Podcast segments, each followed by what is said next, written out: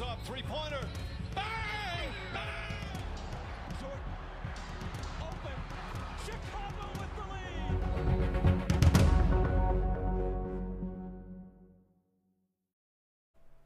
So, hi und herzlich willkommen wieder einmal bei einer neuen Folge. Wie ihr oder wenn ihr die Folgen zuvor, die zwei, angehört habt, wisst ihr ja, um welche Division es sich jetzt handelt. Und wir hatten ja auch nichts, kein Geheimnis darum gemacht, dass es jetzt um die beste Division der Liga geht und eventuell um eine Division, die so gut war wie noch nie.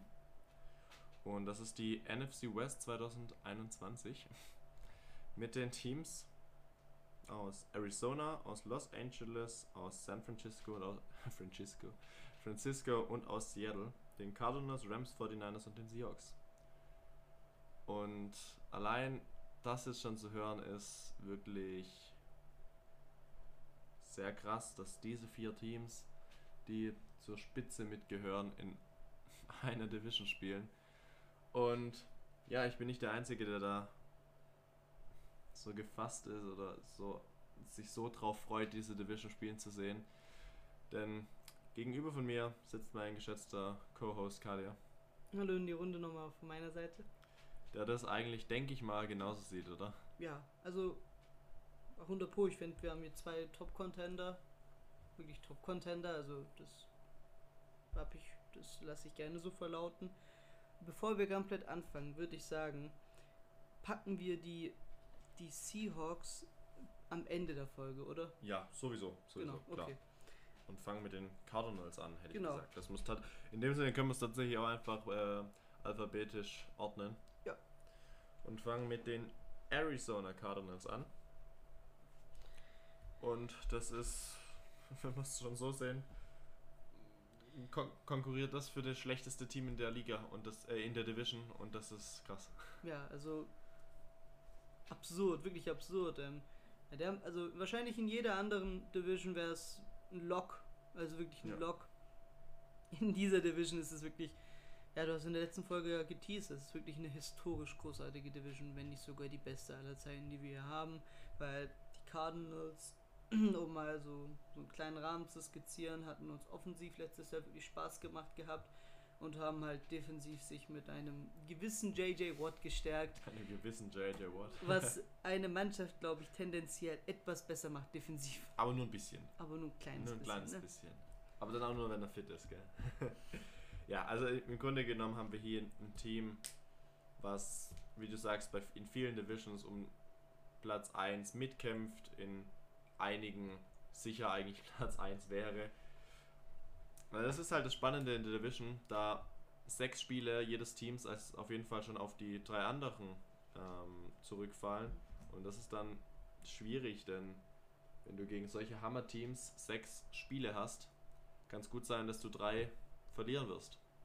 Und dann ist der Rekord auf jeden Fall nicht mehr so super für die ganze Conference, was dann natürlich auch den, die Einordnung in die ja, Rang, Reihenfolge für die Playoffs.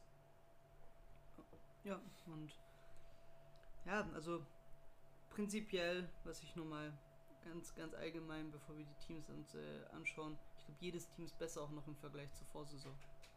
Mm, ja, ja, Jedes Team ist wirklich ich- auch besser geh- geh im ich Vergleich zur Vorsaison. gehe ich mit. Und in der Vorsaison haben es schon zwei geschafft, in die Playoffs einzuziehen. Haben halt beide gegeneinander gespielt, weshalb dann eins ausgeschieden ist. Aber ja, die. Hier haben wir tatsächlich wirklich dieses Jahr ist noch realistischer und dieses Jahr ist tatsächlich realistisch, dass alle vier in die Playoffs einziehen. Und das gab es so noch nie.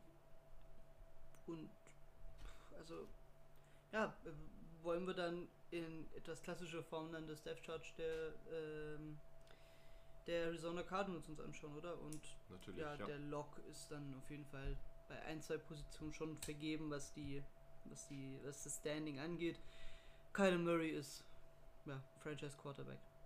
Hat's gezeigt, hat letztes Jahr sich nach oben verbessert, verbessert sich hoffentlich von letztem auf dieses Jahr nochmal ein Stück. Ähm, die Beweglichkeit und die Agility von ihm, da wird sich nichts verbessern, da ist er schon ganz weit oben.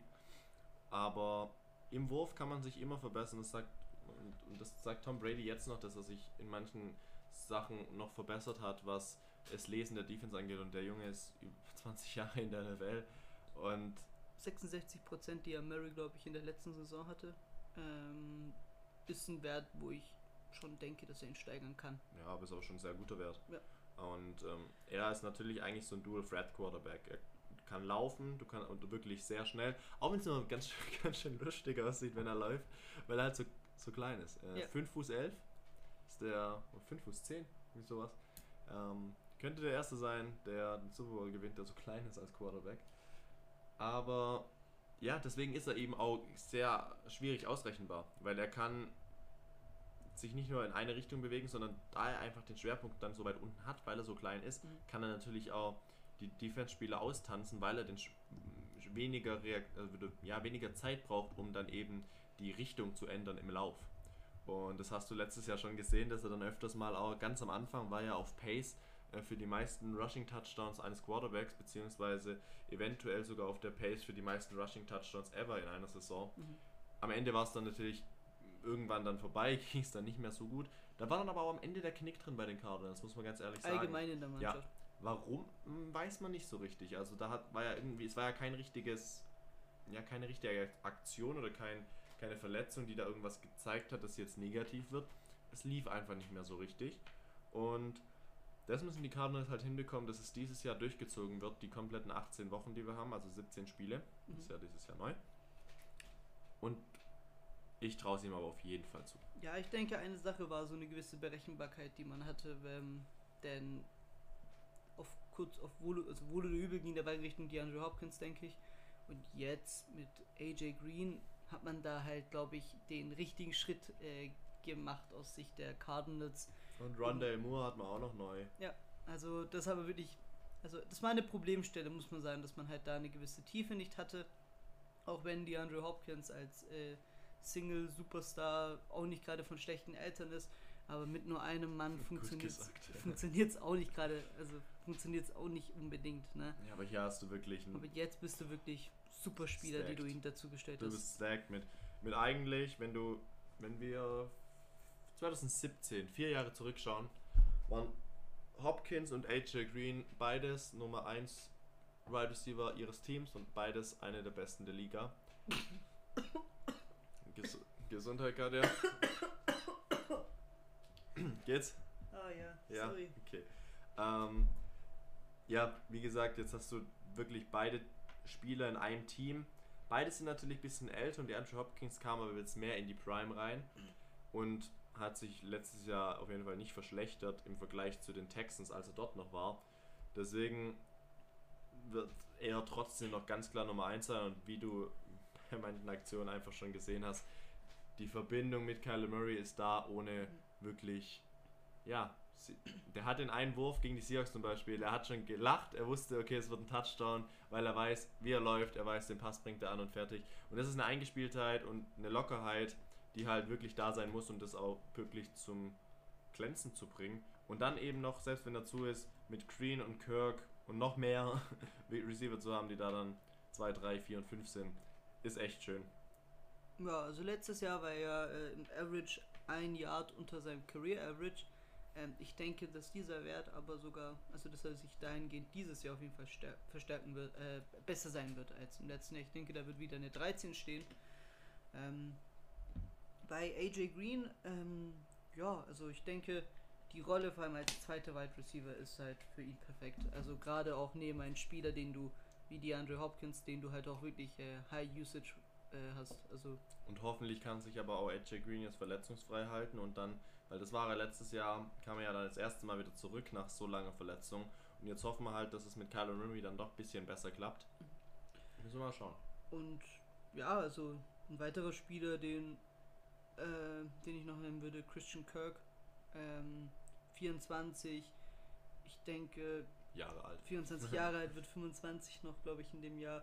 Ich denke, gerade als dritte Option ist es sehr, sehr gut. Vor allem neben diesen beiden Jungs ähm, Das auf jeden Fall. kann Du hast, sich sehr gut machen du dort. hast halt im ganzen Receiving Core wirklich alles ausgewogen. Also du hast so den, den All-Around, die Andrew Hopkins mit den besten Händen. Du hast so AJ Green, der von der ja, Art her wie Hopkins ist, aber doch noch ein gewiss, ge- bisschen anders mit, mit Christian Kirk, so den schnellen, mit Andy Isabella den extrem schnellen und kleinen, ähm, der halt wirklich ganz schnelle ähm, Wechsel nehmen kann, genauso wie Rondale Moore. Keyshawn Johnson noch, der ja eigentlich so ähm, Up and Go, ähm, Up and Go äh, Wide Receiver ist und das einzige und das ist halt war halt letztes Jahr schon so, die Tight Position ist immer noch so die Baustelle. Und mit Max Williams ist das meiner Meinung nach nicht fertig. Ja, das ist halt das Ding. Also, wir bewegen uns gerade im Kontext der Division auf so einem hohen Niveau, dass man da halt mit einem Max Williams da halt wirklich nicht gut dasteht äh, auf der Titan-Position. Ähm, deswegen denke ich auch, hat man dahingehend dieses Jahr vielleicht noch ein, zwei Probleme. Ähm, aber gerade in der nächsten Offseason, wenn man da sich einen angeln könnte, vielleicht über die Draft, was ja ein bisschen preisgünstiger ist bei einem Team, was ja, gut bezahlen muss. Ich glaube, man müsste Kyler Murray seine Extension kriegen eigentlich. Nächstes Jahr. Nächstes erst, Jahr dann, ja. ne? Ich glaube nächsten Sommer dann. Also, ihr wisst ja, so die beste Window äh, finanziell gesehen ist ja Nächstes, immer bevor der übernächstes Jahr. Quarterback seine Extension kriegt. Ja. Ähm, ja. Sind wir offensiv? Die ja, O-Line noch, die, ne? Die, den, die Running Backs noch kurz vorweg. Du weißt genau, wer gegangen ist als Nummer 1 Running Back und das ist Kenyon Drake, der jetzt sich den Raiders angeschlossen hat. Jetzt ist mit Chase Edmonds und mit James Conner zwei Running Backs, die ja, eigentlich von James Conner halten wir beide eigentlich viel. Jetzt ist nur das Problem, letztes Jahr am Anfang hat er die Bälle bekommen und konnte gut zeigen, was er kann. Am Ende hat er keine Bälle bekommen und wenn, hat einen Schnitt von, ich glaube, 1,8 Yards in den letzten Spielen als Schnitt pro Carry gehabt, was nicht gut ist. Lag das dann an ihm? Lag das an dem, dass er weniger Bälle bekommen hat? Oder an, an was lag das? Weil eigentlich ist James Conner ja ein guter Running Back. Das erste Mal, dass ich das Lobby vor dem habe, da ist wirklich Mike Tomlin schuld. Ähm, das lag, lag am, Team, also am Teamsystem, dass man da aus irgendwelchen Gründen, die mir bis heute nicht schlüssig sind, äh, auf einmal aufgehört hat, dem, dem Running Back äh, zu füttern. Man Und ich denke, dass auch wenn Drake ein anderer Spielertyp ist, Connor ihn wahrscheinlich eigentlich relativ gut äh, ersetzen wird. Man hatte bei den, Steelers 50 Pässe geworfen und ist vielleicht 10, 11 Mal gelaufen im Spiel. Und normalerweise braucht ein James Conner eigentlich so 16, 17 Carries pro Spiel. Jetzt ist er halt nicht mal nominell der erste Running Back im Team, sondern teilt sich das vermutlich mit Chase Edmonds. Du hast wahrscheinlich eine klare Stellung dazu, du würdest Conner an 1 setzen, oder? Connor auf 1. Und Solange er also gesund bleibt und ne, alles gut ist. Und in dem Sinne weiß ich es nicht, wie es die Cardinals jetzt anstellen. Äh, ich glaube tatsächlich, dass es keinen Nummer 1 Running Back wirklich geben wird. Ich glaube, da wird ein Split zwischen Edmonds und Connor sein. Jetzt, also und aufgrund dessen glaube ich auch einfach, dass mehr in Pass investiert wird bei den Cardinals. Und gehe davon auch aus, dass die Cardinals dann eben, die, vor allem die Receiver, dann dadurch natürlich noch eine wichtigere Rolle ein, einnehmen. Und der Läufer ist in dem Sinne vielleicht auch ähm, Kyler Murray. O-Line? Ich wollte anfangen mit Rodney Hudson, der Ehemalige Raider. ehemalige Raider, richtig. Als Center ist natürlich ja sehr, sehr gut für, für Kyler Murray. Ja, also. Das ist seine elfte Saison. Er war jetzt letztes Jahr bei den Raiders, ist jetzt die erste bei den, bei den Cardinals. Ist ein erfahrener Dude, also 32 Jahre alt, äh, 11 Jahre in der NFL. Eigentlich einer der sichersten Center, äh, der so gut wie keine Fehler macht. Äh, Calvin Beecham, Right Tackle und Left Tackle die, äh, DJ Humphreys machst du auch gute. Und jetzt kommen die Guard und das ist Justin Pook, irgendwie, ja, Push, Pook äh, und Justin Murray auf der äh, Right Guard Position. Und da sehe ich ein bisschen Loch. Also Right Guard, Left Guard geht noch, Right Guard Justin Murray würde ich. Das ist auch noch so eine Position, wo du sagen kannst, okay, hier könnten wir in den nächsten Jahr noch eine Lösung finden.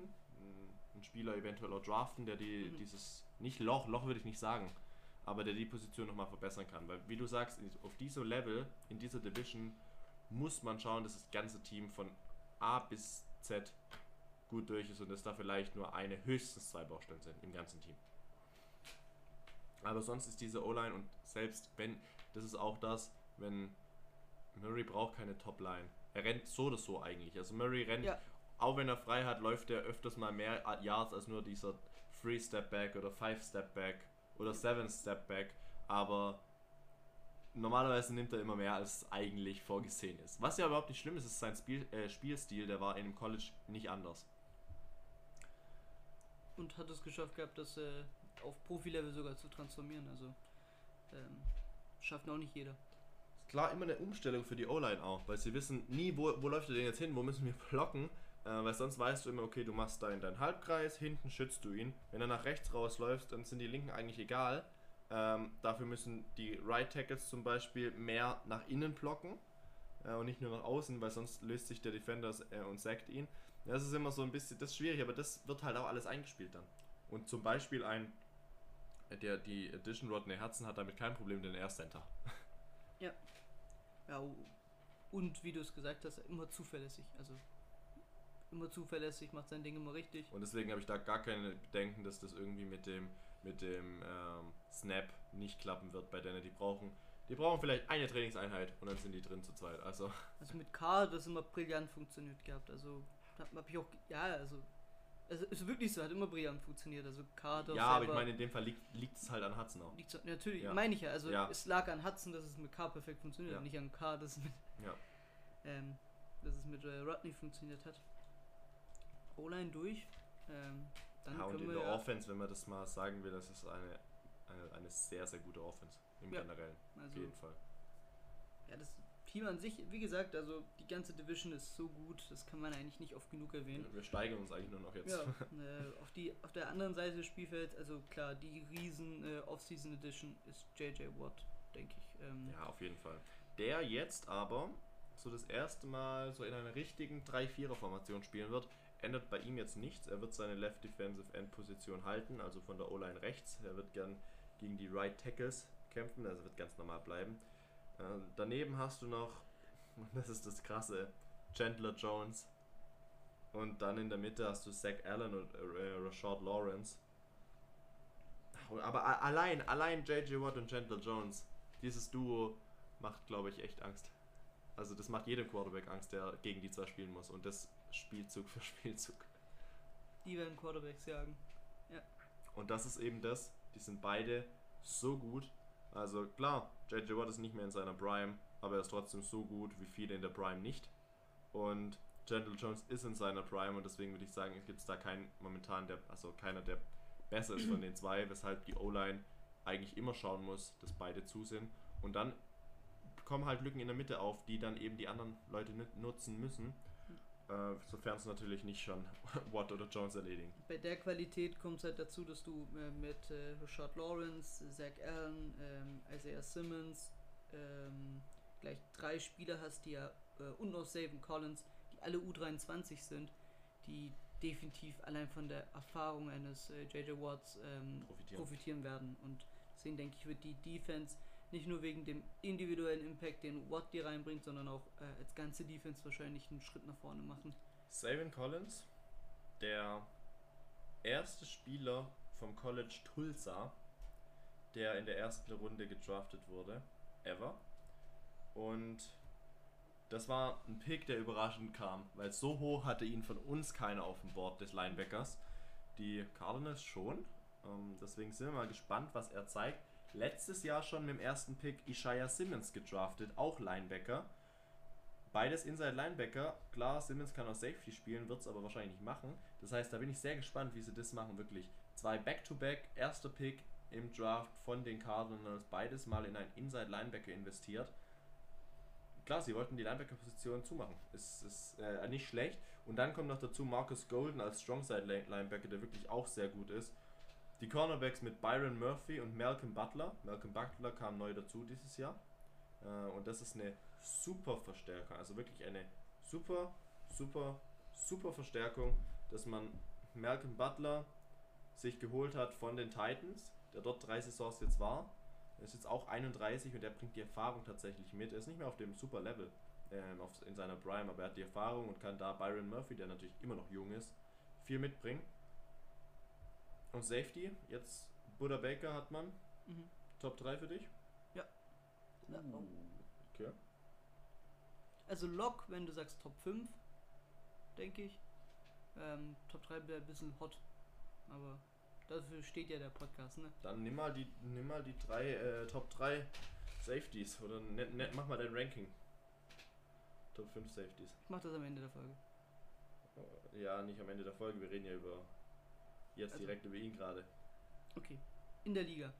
in der Liga. Ja, Also 1, k- k- Justin Simmons. Okay. 2,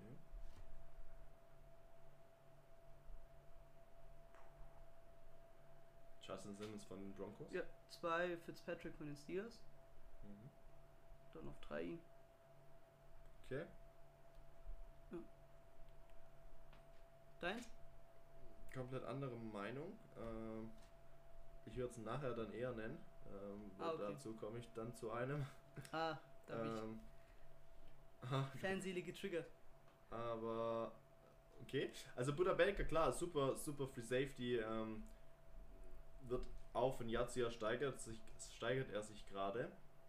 So würde ich aber tatsächlich nicht setzen. Ähm, kurz noch Strong Safety, Jalen Thompson ist vielleicht die Schwäche in der Defense, wenn man das so sehen will.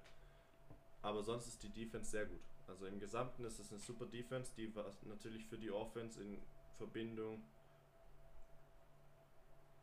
mehr Zeit gibt und dadurch natürlich äh, mehr Explosivität und ein besseres Durchhalten äh, bis hin zum Ende des Spiels eben.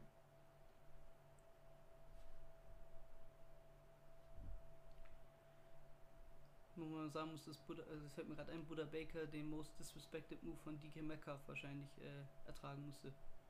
Ja, er hat ihn halt 20 Meter aufgeholt Ja, auf, ne? auf 100. so, und, und aus dieser Aktion ist nicht mal ein Touchdown entstanden. Nicht mal Punkte, Mhm. weil sie den vierten gegangen haben, äh, gegangen sind. Aber sei es der schnellste ist er nicht, aber eigentlich langsam auch nicht. Ja, für mich gehört er Top, Top 5 gehört er dazu. Wahrscheinlich dann Adams. Ah. Setz ihn auf Ich, Ja, hab, ich mein, Adams ist der beste Safety der. Beste Punkt. der Liga. Ja, ganz Okay. klar. Also für mich no discussion.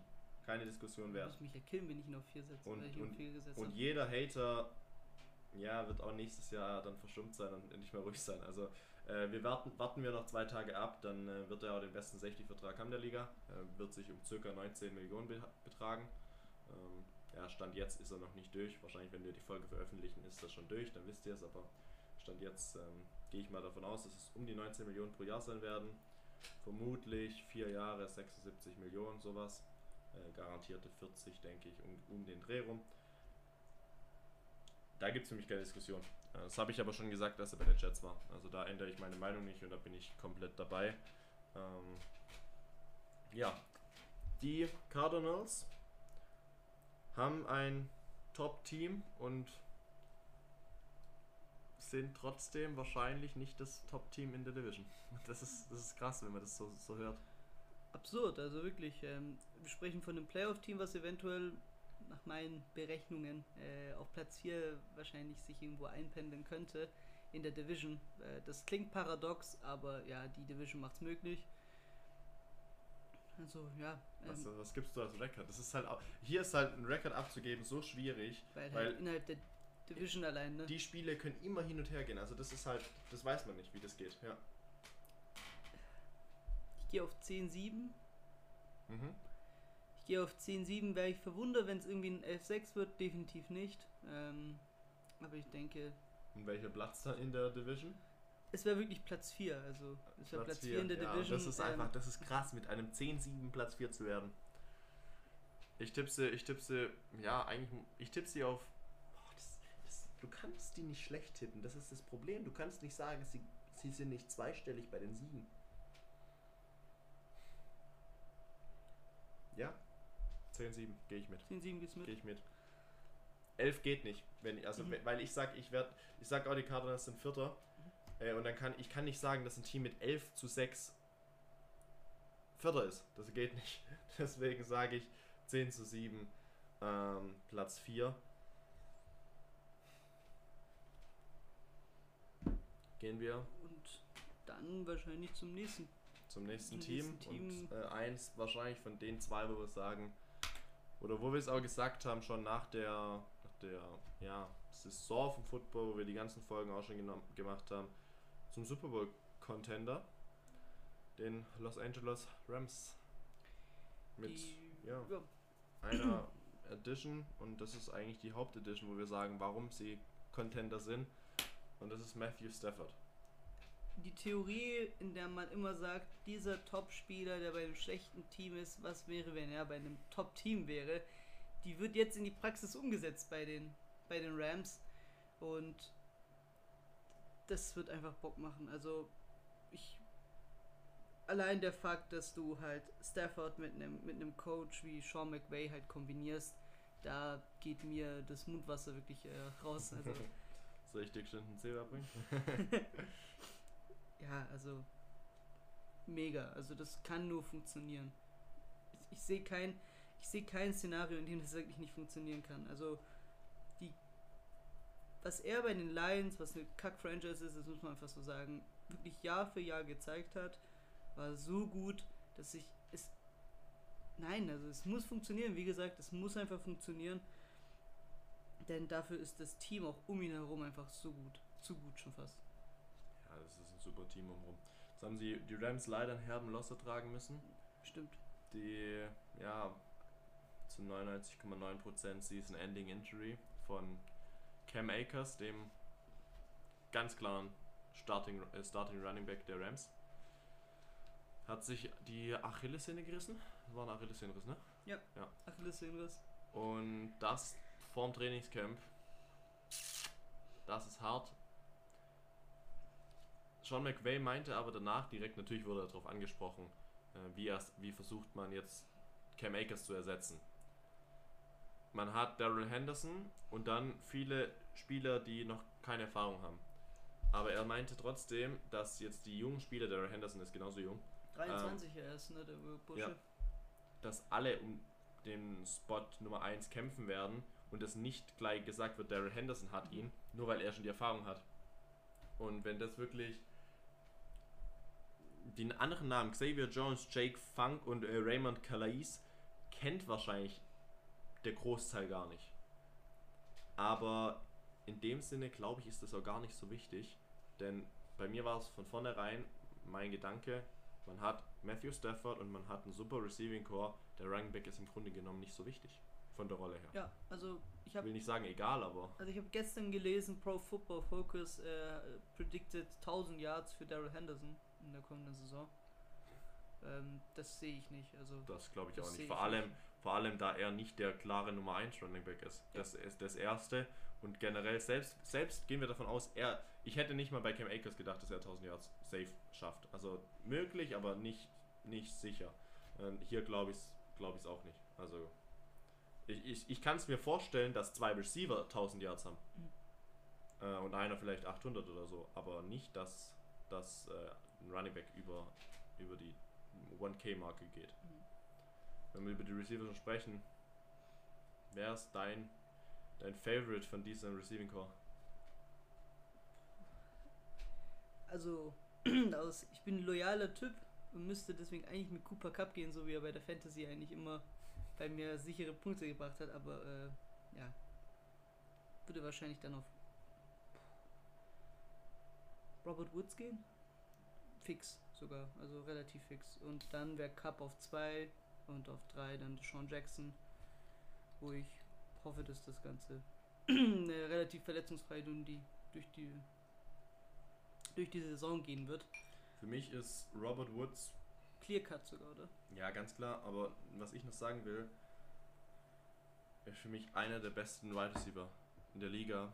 Der, oder nein, ich sag's anders, einer der underratedsten Wide Receiver und da gehört er eventuell noch über Tyler Lockett. Und deswegen für mich ist er der Nummer 1, ganz klar. Cooper Cup 2, die neue Edition, Deshaun Jackson.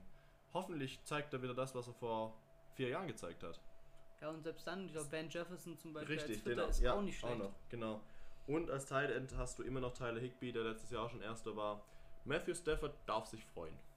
100 Prozent. Also die Lions-Zeit bei den Lions wird jetzt ähm, ja, le- belohnt quasi damit, dass er jetzt im Quarterback-Paradies bei den, bei den Rams am Start Ja, ist. und nicht nur das, jetzt kommt eigentlich nochmal ein größerer Traum für, von ihm, so, hinter so einer O-Line zu spielen. Andrew Whitworth, David Edwards, Brian Allen, Austin Corbett, Rob, ha Rob Havenstein. Äh, der, ich glaube, ich glaube Matthew Stafford, nach dem ersten Spiel, den, das er hat, wird er wahrscheinlich heimschlafen und wahrscheinlich nur von diesen fünf Leuten träumen vor sich. Und Ja. sehr gut schlafen. Also, er hatte bei den Lions nicht immer die schlechteste O-Line. Das haben die Lions tatsächlich geschaut, dass er eine okay O-Line vor sich hat, aber nicht das in so einem Ausmaß mit diesen fünf, mit diesen fünf Leuten. Definitiv nicht auf dem Level, was die Klasse angeht, die die, die, die Rams da haben. Mega. Also offensiv gibt es eigentlich keinen einzigen Minuspunkt, den man den Rams geben kann. Das ist, ja, das ist alles top, top besetzt. Offense dann abgehakt. Wie gesagt, dann natürlich ein offensive-minded äh, Head Coach, ein Sean McVay, was äh, tendenziell, glaube ich, auch nicht äh, schlecht ist. Jemand, der auch kreativ ist. Ähm, das muss man auch sagen. Also ist jetzt keiner, der, der sein, äh, der sein, der sein äh, Gamebook hat und nur danach geht nach konservativen Plays. Dann die Frage: Eher ein 1000 Yard Rusher oder eher eine 5000er Saison von Matthew Stafford? Äh, eher eine 5000er Saison von Matthew Stafford.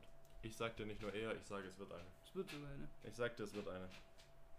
Und natürlich, es kann So, noch so- ein Spiel mehr, so deswegen ist es einfach jetzt zu sagen, aber ich Ist glaube, die Completion Range sogar Rate im Kopf? es wird um die 70 rum, wird ich glaube, belaufen bei Matthew Stafford. Matthew Stafford ist ein super Quarterback, der so unterschätzt ist, weil er eben bei den Lions gespielt hat. Und ich hoffe so sehr, dass es jetzt zeigen kann. Es wird mich persönlich Mhm. so freuen für ihn. Hast du MVP-Chancen für ihn? Ja, Ja. Außenseiter MVP-Chancen. Außenseiter MVP-Chancen hat er. Ähm, da kommt natürlich dann die Leistung des Teams noch mit rein und wie er natürlich performt. Aber ja, das hat er tatsächlich. Gut, dann haben wir das eigentlich abgehakt. Und dann haben wir Mhm. nochmal einen, der tatsächlich MVP-Chancen hat und das ist wahrscheinlich so der beste Defensive Tackle, den wir jemals gesehen haben. Und äh, da können wir froh sein, den, dass wir ihn sehen. Und das ist Aaron Donald, der natürlich das gesamte Gebilde der Defense anführt. Und das ist das, was wir gesagt haben. Die D-Line hat sich verschlechtert. Tatsächlich. Die D-Line hat sich verschlechtert. Ähm, man hat, wenn man die D-Line jetzt anschaut, äh, Joseph Day äh, macht einen Step nach oben, sehr gut. Äh, dann Sean Robinson, eben Donald und Justin Hollins. Und da ist im Vergleich zum letzten Jahr meiner Meinung nach das Team ein bisschen schwächer geworden. Ja, stimmt. Aber ich bin der Meinung, dass Aaron Donald seine Klasse das kompensieren kann. Das wollte ich gerade sagen, ob das im Endeffekt wirklich einen Impact darauf hat, dass das Team schlecht, also dass die Positionsgruppe schlechter wird, das glaube ich auch nicht unbedingt, weil auch wenn, wenn die O-Line drei Stück auf Donald schickt, dann schaffen es die anderen auch durchzukommen, egal ob die jetzt die anderen eher besser sind oder eher nicht so gut. Ja. Macht da nicht so viel aus, das stimmt. Ja, also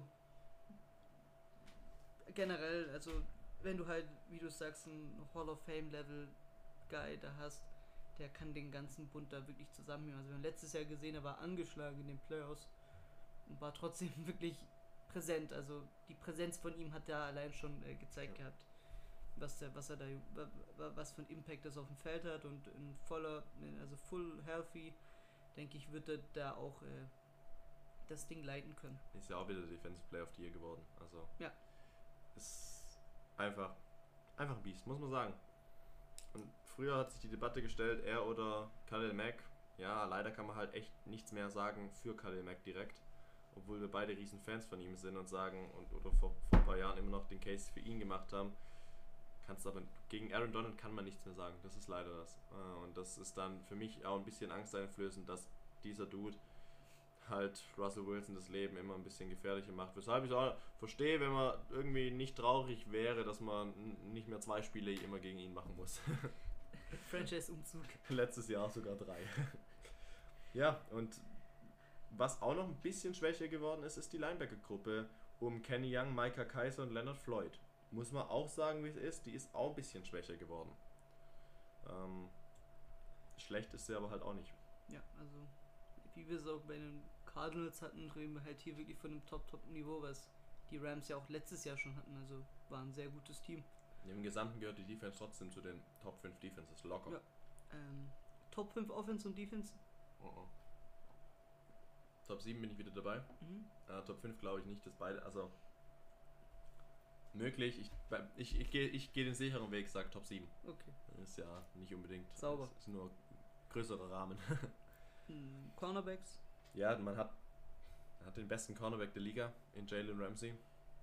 Äh, daneben noch Darius Williams, der letztes Jahr so einen Step gemacht hat. Junge, also Darius Williams will, möchte jeder gern haben als Cornerback und den neben Jalen Ramsey zu haben, Das lässt sich auf jeden Fall sehen, ja. Ist super geil äh, für die Rams natürlich. Äh, und dann die Safeties mit Jordan Fuller und Taylor Rapp. Ist ein gutes äh, Duo. Taylor Rapp macht sehr viel Spaß tatsächlich. Ähm, macht sehr viele coole Dinge neben, neben dem Feld. Ähm, Beide auch 23. Also beide sehr jung, ja. Beide können vielleicht sogar noch einen Schritt machen nach vorne ähm, unter Umständen. Und ja, also wie du es gesagt hast, also wir konnten hier ein, zwei Dinge kritisieren, dass man jetzt da nicht mal auf dem Level vom Vorjahr operiert. Ins, ähm, insgesamt operiere ich auf einem besseren Level als im Genau. Vorjahr. Aber die Defense auf Position Line und Corner äh, und, und Linebacker ist ein bisschen ist um einen Punkt runtergegangen oder um zwei. Und trotzdem kommt ähm, bei mir, wenn wir schon bei Records sind, es sei denn, du hast noch irgendwas. Ja, das Team ist, und da muss man einfach sagen, im Gesamten nochmal besser. Mhm. Ähm, und das liegt halt auch an Stafford, ganz klar. Weil das ist die größte Personal oder das größte Fragezeichen, was da war, als eben Jared Goff noch dabei war. Und ja, die Rams, ich weiß, ich mag sie ja nicht. Es gehört bei mir Top 3 im negativen Sinne. Aber man muss halt wirklich anerkennen, dass dieses Team ein Top, also für mich Top 3 Super Bowl Kandidat. Und ich gehe da mit. Also dementsprechend wird auch mein Rekord ausfallen. Also, denn ich habe die, ich habe die, ähm, die Bills habe ich äh, 13 und 4. Ähm, habe ich ja eingeschätzt gehabt und sehe sie eigentlich als Contender. Die Rams sehe ich wirklich als schweren Contender. Die sind aber natürlich in der viel schwierigeren Division. Deswegen kommt bei mir da auch eine 13 und 4 rein. In jeder anderen wären sie wahrscheinlich 14 3, vielleicht sogar Noch besser. 15 2, Mhm. ähm, aber hier ist wirklich Division bedingt äh, ein 14 3. Also ich sag gegen die Seahawks werden sie in 1 zu 1 gehen. Gegen die 49ers werden sie 1 zu 1 gehen oder gegen die Cardinals gegen einen auf jeden Fall. Und dann werden sie noch eins verlieren. Ich bin bei einem 14 zu 3 für die Rams und sehe sie als. Welchen Platz siehst du sie?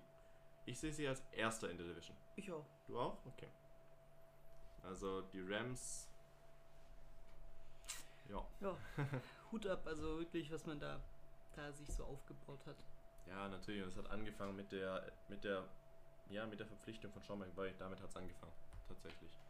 Ja, noch kurz eine Frage, die können wir noch besprechen darüber. Glaubst du, es ist jetzt mi- oder wäre gut, wenn man sich Todd Gurley zurückholt, Wäre der ja wär, seine beste Zeit bei Ja. den Rams hatte und jetzt eben durch den Ausfall von Ken Akers? wär eine Option, aber ich denke, es wäre nicht mal nötig eigentlich aus Rams Sicht. Du hast es selber gesagt, also es wäre mit wäre schon ein Ding, wenn zwei Running Backs bei denen auf 1000 Yards kommen würden. Wäre natürlich eine schöne Story rund um Gurley, ähm, ne, wieder zurückzukommen und vielleicht dann einen Ring zu holen. Ähm, aber ja, es wäre nicht nötig, man könnte es machen, muss es aber definitiv nicht. Zweite Frage noch, auch gleiche Frage, Frank Gore. Genau dasselbe. Okay, also glaubst du, der Erfahrungsfaktor für die junge Running Back Gruppe spielt da keinen Faktor? Nee, ich denke, du hast ja schon Erfahrung genug eigentlich. Auf äh, der Running da- Back Position hast du halt ja, gar keine. Nicht in der Positionsgruppe, aber du, die spielen jetzt mit, mit, mit Leuten wie Matthew Stafford darum, ähm, die der schon gut viel gesehen hat, nur nicht unbedingt Ja, aber Playoff-Erfolge, aber Er ähm, weiß jetzt nicht unbedingt, wie man als Running Back, was, was man Nee, als Running also- Back besser macht. jeder Spieler kommt, also jetzt kommt die Floskel, ich muss sich ins Phasenschwein rein, jeder Spieler kommt unerfahren in die Liga rein und tut sich die Erfahrung selber arbeiten.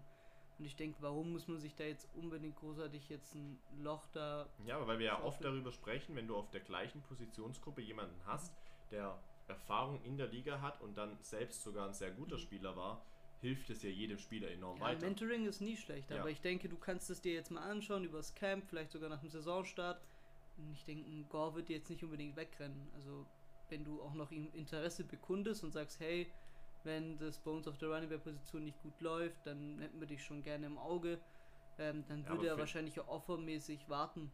Also, Aber jetzt ist halt die Frage, du kannst ein Gurley wird schwierig warten zu lassen. eventuell einen Frank Gore jetzt schon holen, um dann eben die Running Backs im Trainingscamp besser zu machen, dass er hinsichtlich zur Saison. Nee, da würde ich schauen. Also Ja, Sean okay. McVay hat es ja auch gesagt, ne, ich habe jetzt keine festen Nummer 1 und ich will sehen, wie die Jungs da performen. Ich Mhm. finde, der Ansatz ist gut. Okay. Dann haben wir das abgehakt. Ja, dann Hier darfst du ein bisschen mehr reden. der Traditionsfranchise, ne? Die San Francisco 49ers. Ja, das ehemals zweitgrößte Team aus der Bay Area, ähm, jetzt leider der Competition bedingt nur noch das ja, einzige und dementsprechend beste Team der, der Bay Area. Ähm, die 49ers, die ja äh, für mich ein Top-Team sind, aber trotzdem auf der wichtigsten Position halt äh, offensiv gesehen ein Fragezeichen haben. Jimmy Garoppolo oder Trey Lance. Ähm, für mich denke ich, wird Jimmy Garoppolo auf jeden Fall der Starter sein äh, zu Beginn der Saison. Und ich denke sogar, dass sich da relativ wenig machen wird, äh, tun wird bis zum Ende der Saison. Also ich denke, Trey Lance wird tendenziell jetzt nicht unbedingt viele Minuten auf dem Feld finden. Hot Take. Ja. Ähm, tatsächlich nicht. Mhm. Es wurde ja vom Draft wurde ja schon gesagt, okay, er wird vielleicht getradet, also nicht Lance, sondern Garoppolo. Garoppolo. Du sagst, Garoppolo spielt von 1 bis 18 durch. Denn ich Ich denke, glaube, da bist du sehr, da bist du nicht allein, aber weil ich denke, mit also, wenigen. Also ich denke, Jimmy wird wenig, also seine Performances, die haben ja so ein gewisses Level immer. Also er ist jetzt keiner, der ja schlecht performt. Ich denke, wenn er keine, solange er keine schlechten Performances bringen wird, gibt es ja keinen Grund, da unbedingt einen Austausch äh, aufzubauen. Es sei denn, Trey Lance macht im Camp jetzt mega auf sich aufmerksam. Ich bin da, Du denkst schon, Trey Lance wird ihn ablösen? ich glaube, Trey Lance wird auf jeden Fall ein paar Spiele starten. Also, Also vielleicht gegen Ja. Ende, wenn sie haben ihn nicht geholt an, an drei, um zu sagen, ja, setz ihn mal auf die Bank, kannst ja, weil, weil der dritte Pick bist, darfst du sogar aussitzen, wo du auf der, aussuchen, wo du auf der Bank sitzt. Äh, Ich denke, der, also, ich denke, der Plan, den die 49ers haben, wäre ein Jahr die beiden halt zusammen spielen, also nicht zusammen spielen zu lassen, das wäre falsch. Ich denke, Jimmy wird spielen und ich denke halt hinter ihm, halt hinterm Schatten von ihm, der jetzt nicht unbedingt groß ausfällt, ähm, einfach sich entwickeln, von ihm ein paar Sachen mitnehmen und dann denke ich aber, dass nächste Saison in der Offseason auch Jimmy weggetradet wird und dann Trey Lance no doubt der Starter wird. Werden wir sehen. Sind wir gespannt. Running Back, Raheem Mostert wird ziemlich sicher Starter sein. Weiß man aber selbst das weiß man nicht unbedingt, denn Trey Sermon, Wayne Gorman und Jeff Wilson sitzen da im Rücken und sind nicht so schlecht als ja, Backups. Ähm, in dem Fall kein Superstar, aber einer der, der schnellsten Running Backs und wirklich einer, der äh, wirklich trotzdem sehr gut ist. Vor allem bei dieser O-Line kannst du da viel machen mit Trent Williams, Laken Tomlinson, Alex Mack, Daniel Brunskill und Mike McClinchy. Ähm, wirklich wieder eine O-Line, Die sich definitiv sehen lässt. Auch wieder auf Top-Niveau. Äh, nicht ganz wie bei den Rams, äh, aber einzuschätzen ungefähr wie bei den, wie bei den Cardinals, würde ich sagen, tatsächlich, ja. Und dann kommen wir zu den Receivern, die eben dann natürlich für dich Jimmy Garoppolo und für mich Trey Lance ähm, unterstützen werden. Brandon Ayuk Debo Samuel, und ja, der beste. ja, Thailand gleich, aber Ah, okay, noch. die, die dritte Teil, Right Receiver Position ist dann die Frage und wer, wer wird der dritte? Denn Samuel und Ayuk werden 1 und 2 sein, Mhm. sind aber eben, das muss man halt ganz ehrlich sagen, als Nummer 1 und 2 nicht das Gelbe vom Ei. Auf jeden Fall. Auf jeden Ja, Fall. das war, hat sich gereimt. Ja. Sind als 1 und 2 nicht das Gelbe vom Ei. Ja, aber Wow. ich denke, ich denke, du musst da die Receiving-Struktur schon so aufbauen, dass du den Titan dann quasi, äh, den wir gleich nennen, quasi auf einsetzt und dann sagst, als zweite und dritte Option gehen die dann schon fit.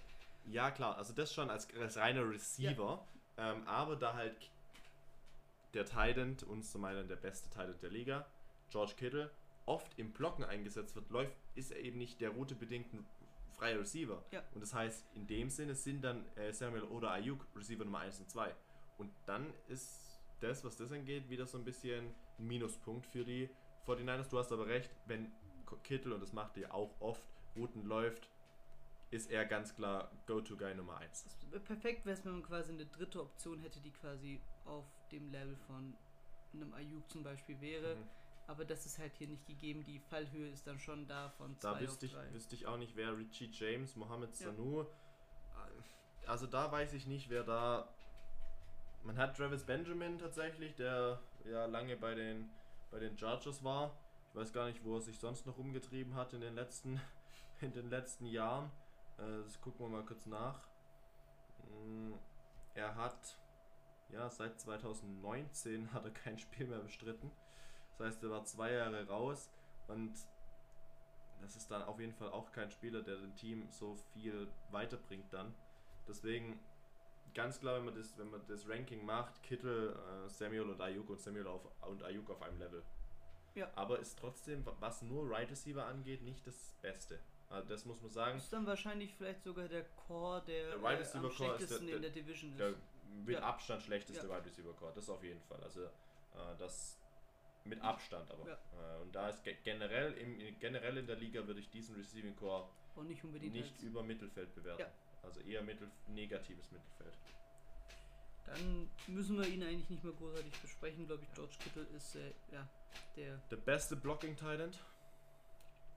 Der beste Receiving End nach dem Catch. routentechnisch auch mega Football IQ. Nummer 3. Vom Laufen und Fangen Nummer 3. Nach dem Catch kraftmäßig und Blocking technisch ganz klar Nummer 1. Und das ist eben nur die Frage, Travis Kelsey oder er. Ich setze beide an 1. Guck, Muss aber, Kels. wenn ich, wenn, ja, okay, Kels stimmt. Ähm, wenn ich aber jetzt mich entscheiden muss, 1 oder 2, Kittle. Und da bleibe ich immer dabei. Auch durch Ja. die Verletzung letztes Jahr, da ändert sich gar nichts bei mir. Und ich wäre, das mit dem würde ich feiern, wenn der in meinem Team kommt.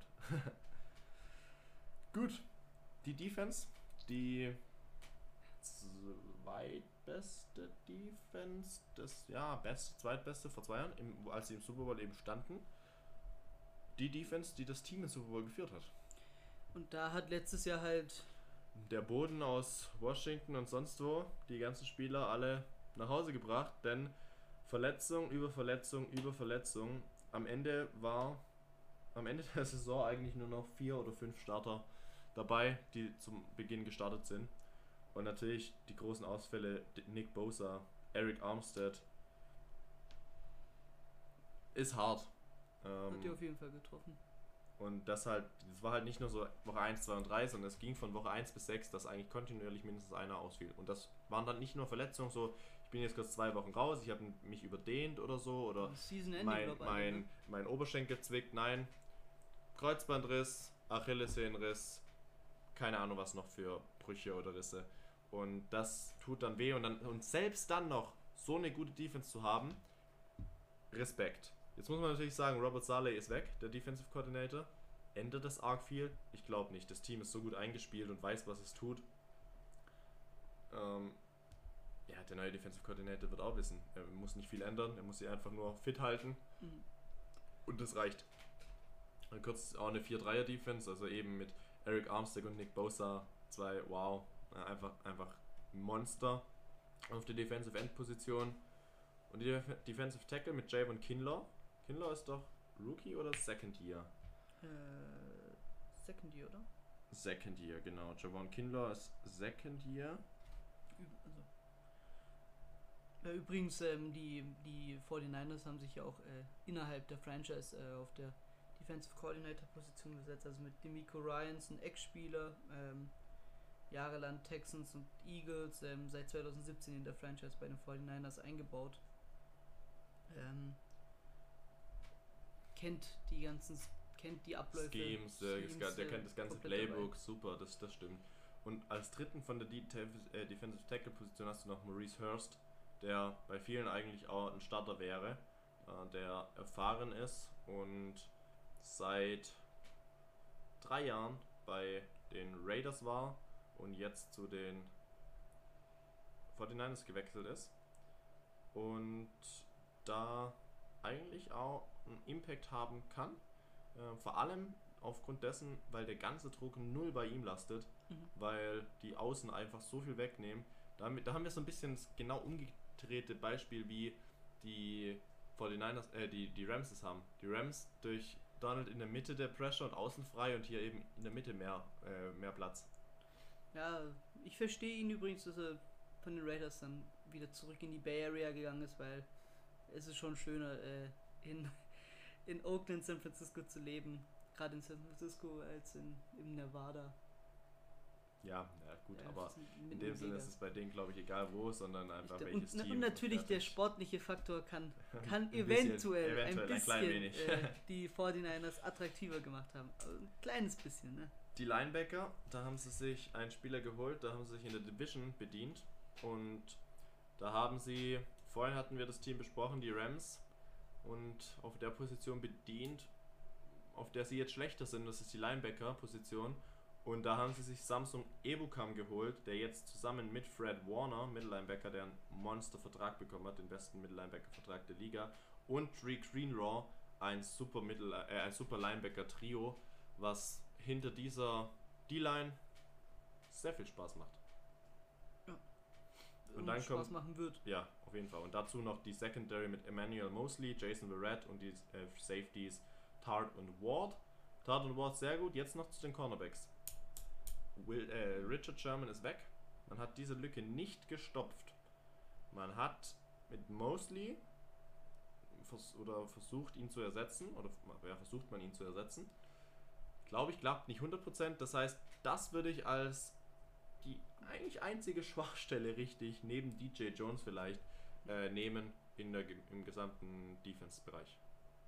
Ja, und es ist äh, aber kein riesen, äh, keine riesen Achillesferse, Ja. die jetzt die, die, Ja. die 49ers dadurch haben. Also bei Sherman ist natürlich äh, das Off-Court-Ding, was wahrscheinlich auch ein Impact sein Ja. wird, der den 49ers fehlen wird, weil ich sag's immer wieder, das ist eine Präsenz, also ne, ich hab's jetzt letzte, äh, hab's ja bei der NBA äh, Pre äh, Review, der Recap, habe ich ja gesagt gehabt, wenn ich mit Richard Sherman eine Stunde im, im Lockerroom chillen würde, würde ich in den Krieg ziehen wollen mit ihm.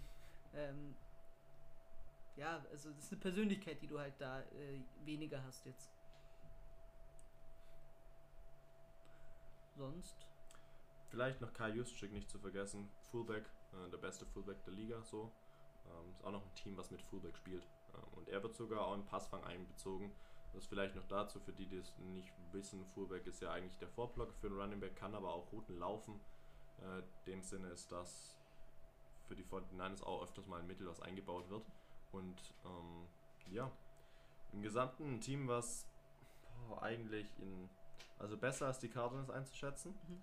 und dann bei noch mehr Divisions eben eigentlich Clearcut Nummer 1 Team Contender ist. Aber hier wahrscheinlich nicht mal das.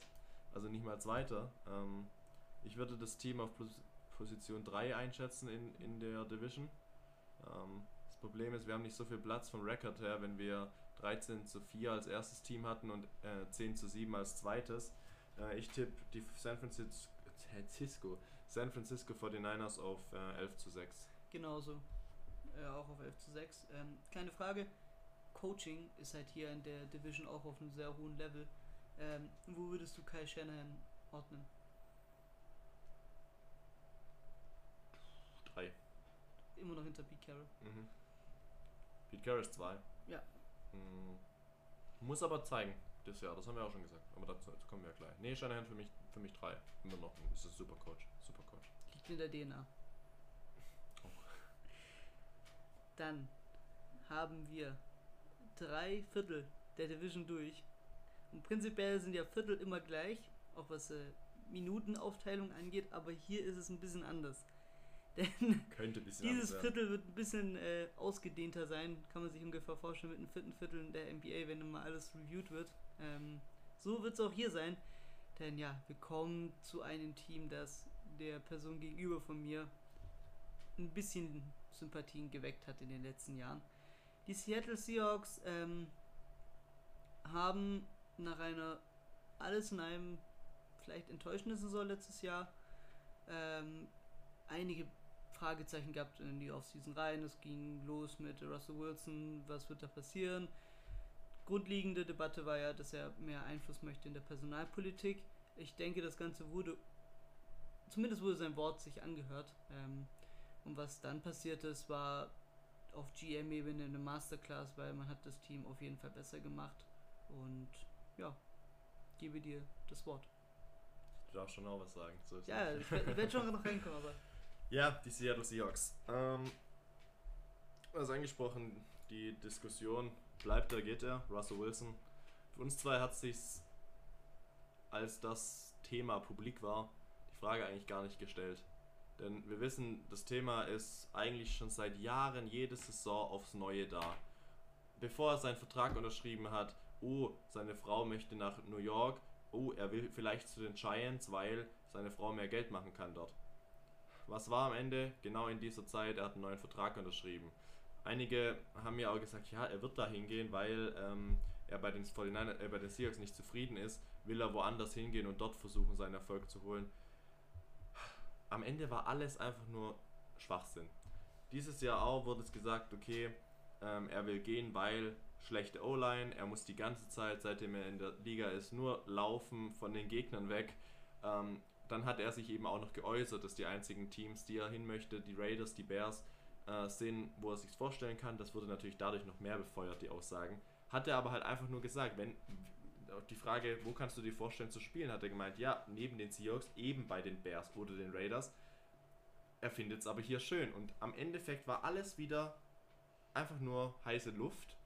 Ähm, und für natürlich für die Medien super ein super Thema, weil jeder das lesen will und sich darüber ja das Mundwerk zerreißt. ein Fugazi, eine Ente war das. Also da war wirklich nichts dahinter.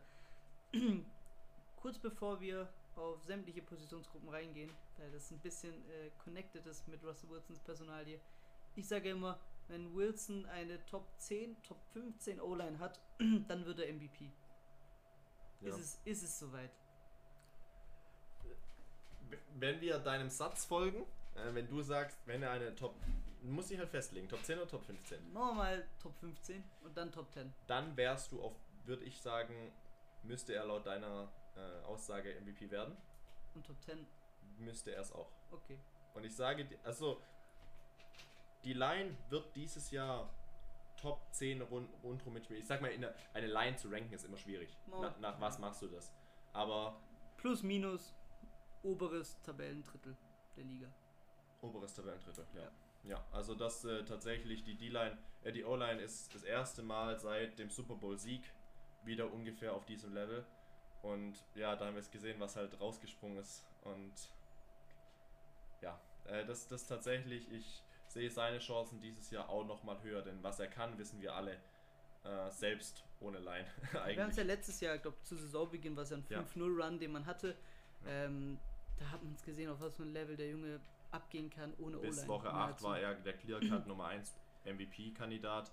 Ab dann ging es halt runter. Ähm, Ja, und das aber auch äh, wirklich der Mannschaft bedingt. Also nicht wegen, wegen nicht weil er jetzt äh, die falschen Entscheidungen, was heißt falsche Entscheidungen, er war dazu gezwungen, vielleicht nicht die richtigen Entscheidungen zu fallen, weil eben zu viel Pressure da war. Ja. Das hat man Ja. gerade in Extremform letztes Jahr in den Playoffs gesehen. Gegen die Rams dann, ja. Da, da hat er dann halt auch viele Fehlentscheidungen getroffen. Deswegen dann ist, muss man in dem Sinne schon auch ihn kritisieren.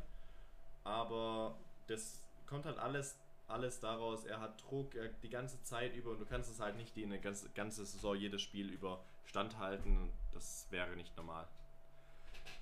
Ja. Kandidat auch wieder auf jeden Fall für den MVP-Titel. Äh, Ich glaube, er ist jedes Jahr in der Diskussion immer dabei vor einer Saison. Das glaube ich, den, den Standpunkt hat er. Dann auf der Running Back Position war es bis recht lange äh, in der Offseason rein immer ein Fragezeichen, weil Chris Carson war ja ohne Vertrag und man ging ja eigentlich davon aus, dass er nicht verlängert wird. Man hat es aber Gott sei Dank gemacht und hat ihn sich gesichert. Chris Carson wird mit Rashad Penny und Travis Homer und DJ Dallas das Running Back ähm, ja, nicht Trio, sondern Quattro, Quartett. Quartett. Quart Quartett, so heißt, ähm, anführen. Ähm, Rashad Penny kommt jetzt nach seiner Verletzung zurück und ist wieder fit für dieses Jahr. Chris Carson erst recht. Und das ist wirklich auch, also das sind Running Backs, die zwei, die haben vor zwei Jahren sehr gut harmoniert. Dann kam die Verletzung von Penny und dann hat man gesehen, dann hat es Carson ein bisschen schwieriger. Deswegen ist es positiv für Carson, dass Penny wieder fit ist. Penny ja ehemaliger Nummer 1 Running Back. Ähm, First Round Running Back. Dann zu, und das für mich eigentlich tatsächlich klar, würde ich auch so unterschreiben, zum besten Receiver Duo der Liga, zum besten Wide Receiver Duo der Liga und das ist Tyler Lockett und DK Metcalf. Unterschreibst du oder unterschreibst du nicht? Unterschreibe ich. Also nicht der beste Wide Receiver Core, aber das beste Wide Receiver Duo. Ja. Nummer 3, äh, Receiver Nummer 3 hat man in David Moore verloren. Der ging zu den Panthers. Man hat nämlich schon zuvor gesagt, man vertraut Freddie Swain oder Penny Hart. Das sind die Receiver, die letztes Jahr dann ins Team kamen. Ähm, momentan geht man davon aus, dass Dwayne Eskridge, den man zu irgendwie, also das war auf überraschenderweise mit dem ersten Pick eben gedraftet hat, dass er der Nummer 3 Wide Receiver sein wird. Das Lustige ist, Dwayne Eskridge ist Rookie und ist älter als DK Metcalf. Das kurz noch dazu. Das Receiving Duo, äh, Receiving Core generell ist aber trotzdem sehr gut aufgrund dessen von Metcalf und von Lockett. Ähm, und dann eben noch mit Eskridge, von dem ich tatsächlich so das, was ich gesehen habe, sehr positiv gestimmt bin. Und von Freddie Swain, der am Ende der Saison letztes Jahr auch doch äh, die Rollen übernommen hat, die ähm, David Moore genommen hatte die Jahre zuvor. Weil die Seahawks hatten immer so den dritten Receiver. Selbst in Zeiten von Doug Baldwin und Tyler Lockett hatte man mit ähm, Richardson den dritten. Ähm, und, und jetzt mit David Moore dann. Und so, man hatte immer einen dritten, der unterm Radar lief, aber sehr gut war für den dritten. Und jetzt hat man Freddie Swain oder Dwayne Eskridge. Ich hoffe, einer kann sich dazu entwickeln für die anderen zwei. Und dann hat man sich auf der Titan-Position hat man die äh, Hollister abgeben müssen. Äh, und von den 20 Titans, so ungefähr, die man letztes Jahr hatte, hat man jetzt eigentlich nur noch drei. Und das ist äh, Colby Parkinson, den man gedraftet hat letztes Jahr, Will Disley eben noch und der Nummer 1 Titan für diese Saison. Da hat man sich auch beim Rivalen bedient. Gerald Everett, der Titan der Rams. Der, jetzt muss man noch dazu sagen, Shane Waldron, der frühere Passing Coordinator der Rams, ist jetzt Offensive Coordinator bei den Seahawks. Ist natürlich auch gut, wenn er immer noch so einen Spieler hat, mit dem er schon zusammengespielt hat, auf der Titan-Position. Und wir wissen, Titan-Position ist für Wilson immer eine Position, die er sehr gerne mag zum Anspielen. Und da hat man, was Receiving angeht, nochmal einen Spieler, der da einen Pluspunkt gibt. Greg Olsen ist ja auch weg. Und du willst bisher nichts sagen, dann mache ich einfach weiter. Nee, es gibt ja nichts, äh, wo ich dir, wo ich dir widersprechen kann. Ne? Mm, Line, äh, die, die Line, darüber hattest du ja vorhin gesprochen. Man hat im Grunde genommen vier der Spieler, der so fünf gleich wie letztes Jahr. Nur aber drei dieser Spieler gleich positioniert. Also der Left Tackle Duane Brown ist tatsächlich in den letzten fünf Jahren jedes Mal in den Top 4 der Left Tackles gewesen. Jedes Jahr. Ähm, das ist ein O-Liner, der immer unterschätzt wird, weil die gesamte O-Line halt nicht so richtig gut war. Right Tackle Brandon Shell, den man ja geholt hat von den Jets. Letztes Jahr sehr gut gespielt bis zur Verletzung. Das kam eben auch noch dazu. Verletzungspech hatte man jedes Jahr. Deswegen hofft man natürlich, dass das dieses Jahr wegfällt. Und Damian Lewis, der letztes Jahr Right Guard gespielt hat, war ja Drittrunden-Pick letztes Jahr, Rookie, und war der war im All-Rookie-Team. Ähm, das letzte, also ja, von den Rookies letztes Jahr war er in der O-Line gesetzt. Jetzt switcht er um auf seine eigentliche Left Guard Position, die er in LSU auch hatte. Denn man hat sich jetzt, und das ist das, was sich verstärkt hat, ähm, und das ist ein Spieler, den du auch sehr gut kennst, und das ist Gabe Jackson. Das ist ein wahrscheinlich ein Deal, wo man eigentlich die Seahawks anzeigen müsste wegen Diebstahl, weil Für einen 5 Pick. ja, das ist wirklich absurd, absurder Deal, wirklich mega. Also haben wir uns gut abgezogen. Ist also da kann ich wirklich sagen, einer der solidesten Spieler, die es wahrscheinlich die in den letzten Jahren der, bei den Raiders waren, der immer, immer seine einfach gut, eine wirklich eine, immer eine gute Performance, immer. Du findest kaum Spiele, in denen er wirklich gravierende Fehler macht oder irgendwas falsch macht. Der Junge ist wirklich tipptopp. Wann hat er den letzten Sack zugelassen? Vor drei Jahren? Vor Drei Jahren, ja. Ich glaube, vor drei Jahren. Einen Sack zugelassen, seitdem keinen einzigen. Das ist krass. Und äh, sowas für einen 5-Runden-Pick. Es ist ein Spieler, den, der so underrated ist, weil ihn einfach niemand so richtig auf der Liste hat. Und hier als Right Guard dann wird er hoffentlich zeigen, was er drauf hat. Jetzt kommt man zur Schwachstelle der O-Line. Und das ist die Center-Position. Und da hatte ich ja gehofft, dass man nicht Dwayne Eskridge, also einen Wide Receiver im Draft holt, sondern einen Center. Und da gab es alle Center, die da, äh, die, die Targets noch waren, waren alle noch nicht gedraftet. Die hätte man holen können in Runde 2. Hat man aber nicht. Jetzt gerade dich mal auch mal ein bisschen zum Sprechen zu bekommen. Ethan Pocic ist ja der Starting Center jetzt, der jetzt die letzten Jahre auch war. Er hat halt immer Spiele drin, wo er dann doch mal Fehler macht, vor allem beim Snap zum Beispiel oder auch vom Blocking. So, im Grunde genommen ist die Center-Position ja nicht so wichtig. Glaubst du, man hätte trotzdem die Center-Position verbessern bzw. ändern sollen? Nein, ich denke, also gerade was Prioritäten halt angeht, die man hatte in der Offseason, war, war vielleicht die Center-Position isoliert betrachtet Need, ähm, wenn du so weit gehen willst, aber da gab es andere Positionen, gerade in der O-Line, äh, wo du einfach eher hättest investi Mhm. investieren müssen. Die Cap-Situation eh bei den, bei den Seahawks ja so eine Sache. Ähm, ich meine, du hast auf der Running Back-Position mit Carson verlängert, äh, war jetzt auch kein, allzu, also war jetzt nicht der günstigste Tarif Ja. der Liga, aber zu Recht. Aber, also gute, aber guter gute Tarif, Tarif also immer noch. Nicht, nicht teuer, sonst im Vergleich zu dem schon günstig, ja. Ja, ähm, du hast äh, High-Paid-Spieler, also Wilson allen voran. Deswegen kann ich es verstehen, dass man da jetzt nicht unbedingt die ganz große Lösung geholt hat. Und ich denke, in dem Gesamtkonstrukt, was ja die Seahawks sind, äh, wo sie viel besser sind, gerade in der Line allgemein, denke ich, wird auch eher besser performen. Dann glaubst du auch nicht, dass man jetzt noch in der Offseason jetzt noch einen, Safety, äh, einen Center verpflichtet? Ich glaube es Weil nicht. ein Name, den ich zum Beispiel im Kopf habe, ist Austin Reiter, Ich wäre nicht verwundert, wenn es passiert, aber ich. der meiner Meinung nach noch Free Agent sein müsste. Ähm, der ja bei den Chiefs letztes Jahr war.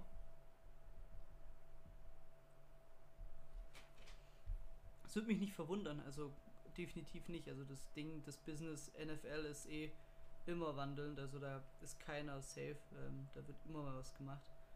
Ähm, und ja, also wäre ja wahrscheinlich auch gerade, weil wir jetzt der Saisonstart ja auch nur anderthalb Monate entfernt sind, ähm, wäre das natürlich tendenziell günstiger als äh, zu Beginn der Free Agency, wenn man ihn jetzt sein würde. Sofern er nicht unterm Radar irgendwo gesigned hat und wir es nicht mitbekommen haben, aber davon gehe ich mal nicht aus. Ne, ich finde nichts müsste dann immer noch frei sein. Das wäre noch ein Name, den ich eben auf dem ähm, Zettel hätte, weil vielleicht dann auch für die Saison dann erst, weil man hat ja momentan, das ist was ja die Seahawks gesagt haben, man geht mit Pocic in die Saison. Wenn es dann aber nicht klappt, schaut man sich schon noch um. So wurde es ja gesagt. Das heißt, er hat Druck. Und Glaubst du, er hat, nimmt den Druck zum Positiven oder geht hinter den Druck unter? Ja, muss er machen, also. Ja, ja, müssen, Ja, muss, er. müssen ist klar, aber Ähm, ich- glaubst du, er schafft es dann auch? Du hast gerade gemeint, er wird besser ja, ich mit der Lineup. ich glaub's auch, ich glaub's auch. Das heißt dann, und wenn er das machen würde, würde ich die O-Line mh, als Top, Top 10 auf jeden Fall ein. Also sie wird auch so oder so Top 10 sein. Selbst wenn er es nicht macht, werden die Seahawks, glaube ich, dann da aber schon was machen. Ähm, und dann wird man auf kurz oder lang sich Top 10 einpendeln. Äh, Ich denke, ich beste, was im besten Fall vielleicht circa 7, schlechtesten 12, äh, hätte ich gesagt. Aber die Line, da ist das erste Mal, wo ich wirklich sage, ich bin zufrieden mit dem, was gemacht wurde. Auch wenn es in dem Sinne, was das angeht, nur eine Position eben war mit Gabe Jackson. Aber da hat mich letztes Jahr schon gefreut mit Brandon Shell zum Beispiel oder mit Damian Lewis. Der Rookie war letztes Jahr natürlich jetzt Erfahrung hat, was auch nochmal ein Punkt positiv für ihn ist. Dann gehen wir zur defensiven Seite über. 4-3er-Defense. Du meinst, ich mag sie nur, weil sie die Seahawks spielen? Nein, aber ich mag sie, ja. 4-3er-Defense. Carlos Dunlap auch wieder resigned. Genauso wie es äh, Carson in der O- Offense ist. Puna Ford hat man immer noch. Man hat Brian Moon. Jetzt hat man sich Kerry Hyder Jr. geholt, auch beim Konkurrenten der 49ers bedient. Auch wieder ein Trade, der Gar nicht mal so schlecht ist. wieder sehr gut war. Ähm, das sind Sachen, die da der, ja, der General Manager Schneider heraushaut. Sieht man danach erst, wie gut es dann eigentlich war. Wird der Starter sein und man hat mit LJ Collier und Benson Majova, den man auch wieder verpflichtet hat, Leute, die da wirklich switchen werden. Also ganz klar, Dunlap und Hyder werden wahrscheinlich starten. Äh, man kann aber auch einen LJ Collier für Moon zum Beispiel einsetzen oder Al Woods hat man auch noch, die alle Seahawks-Erfahrung haben. Und ein Robert Nkemdici hat man auch, der First-Round-Pick damals war bei den Cardinals 2016, es aber leider nie geschafft hat. Äh, solchen Spielern hoffe ich halt einfach irgendwie, dass sie bei einem neuen Team das bringen, was sie oder was gesehen wurde in dem Spieler, weshalb er eben auch so früh gepickt wurde. Äh, ich hoffe halt auch, dass er die Zeit hat, um es zu zeigen. Aber dafür bin ich gespannt. Die, die Line würde ich trotzdem als oberes Drittel äh, wieder einschätzen, äh, tatsächlich. Dann die Linebacker. Es ist KJ Wright leider weg. Man spielt ja eigentlich grundsätzlich immer mit drei. Hm, Die Seahawks auf jeden Fall. Bobby Wagner, so für mich immer noch der beste Mittellinebacker der Liga. Ähm, für viele ist es Fred Warner, äh, für mich ist es er, ganz klar eigentlich auch. Jordan Brooks, der Rookie letztjähr, also der, der letztjährige Rookie, der First Round Pick, überraschender Pick, aber im Nachhinein eigentlich gar nicht schlecht. Wenn man das sieht, dass jetzt KJ Wright weg ist, dann stellen wir uns vor, Jordan Brooks wäre nicht da, dann wäre das Linebacker-Trio gar nicht gut. Jetzt hat man halt wirklich allem, und ich glaube, Jordan Brooks könnte ein, wenn wir den Titel hätten, Most Improved Player werden, äh, wie beim Basketball zum Beispiel. Und dann als äh, Strong Lineback- Linebacker Ben Kirven. Und da hoffe ich mir halt doch, dass man KJ Wright noch verpflichtet. Äh, das habe ich dir schon immer gesagt. So, den hoffe ich mir noch, weil dann Wright, Wagner und Brooks bestes Linebacker-Trio der Liga. Ja. So halt nicht, weil Unterschied Ben Kirven und KJ Wright ist halt schon, da klafft eine Lücke auf. Und deswegen, es ist offen, die Saison beginnt noch nicht und ich hoffe, da passiert noch was, dann wäre das super. Cornerbacks, äh, Callow Witherspoon hat man sich auch wieder bei den 49ers bedient. Auch ein gutes. Mm, bin ich gespannt, was er bringt. Wird doch gut sein. Man hat generell bei den Cornerbacks noch keine richtigen, die, die richtigen zwei Starter gefunden. Das wollte ich gerade sagen. Ja. Also es gibt, gibt es wirklich bei der Mannschaft die, also das hast du ja quasi dann gesagt, Team, äh, wirklich Positions, Gruppenpositionen, wo du sagen kannst, das Trainingscap wird es definieren, wer da spielen wird. Hier, Jeden spielen, hier, ne? hier kämpfen fünf Spieler um zwei Spots. Oder drei Spots. Naja, um drei Spots kämpfen sechs Spieler. Sieben Spieler. Se sechs Spieler kämpfen um drei Spots. Und das sind DJ Reed, Akello Witherspoon, Pierre Desir, Dre Brown, Dre Flowers und Ugo Amadi. Äh, meiner Meinung nach wird DJ Reed auf jeden Fall starten. Äh, und dann Akello Witherspoon glaube ich auch. Man hat dann natürlich Dre Flowers, den langjährigen, ähm, oder langjährig, drei Jahre ist er jetzt bei den Seahawks, Cornerback. Mit Pierre Desir, einen erfahrenen Alten, der bei den Jets, bei den Seahawks und bei den äh, Colts schon war, eigentlich eine super Leistung immer gebracht hat. Und dann hat man den Rookie Dre Brown, den man sich geholt hat in Runde 5, glaube ich. Wo man sagt, das war wieder ein Stil im Draft. Ähm, auch wieder John Schneider. Und mit Ugo Amadi, der jetzt auch wieder fit ist, ein Spieler, der vor allem die Slot-Corner-Position spielen wird. Und ich glaube, da wird Ugo Amadi mit Marquis Blair ein bisschen kämpfen, ihn aber, glaube ich, verdrängen. Das heißt, da denke ich, die Position ist eigentlich stacked mit ihm. Das heißt, es kämpfen fünf Spieler um zwei Positionen. Und da wird sich das Trainingscamp auf jeden Fall zeigen, was passiert. Also da bin ich mir sicher, es wird, wird dann auf jeden Fall eine Rangliste geben, die dann auch am Anfang auf jeden Fall so angegangen wird. Und dann hat man das beste Safety-Duo der Liga. Mit Jamal Adams, dem generell für mich besten Safety der Liga, und mit Grandre Dix, ein Free Safety, der ja, sehr underrated war, als er bei den Lions war und bei den Seahawks kam dann sein Name doch wieder hoch, weil es ändert so viel, wenn du dein Team einfach wechselst. Die Leistung bleibt gleich, aber dann kommt es einfach zum, zum Tragen auch. Und Marquis Blair und Ryan Neal als Backups der Safeties. Die Defense, also hier Top 5, Top 5 Offense, Defense ist möglich. Die Defense des Seahawks will ich aber jetzt nicht bei Top 5 einranken, dies würde ich machen, wenn KJ Wright zurückkommt. Dann würde ich es machen, sonst bin ich auch wie bei den Rams Top 7, Top 7. Kicker, Panther, gut, Myers, Dixon ist alles gleich geblieben. Ähm, Im Großen und Ganzen ist das Team ja immer noch das gleiche und schon langjährig eingespielt.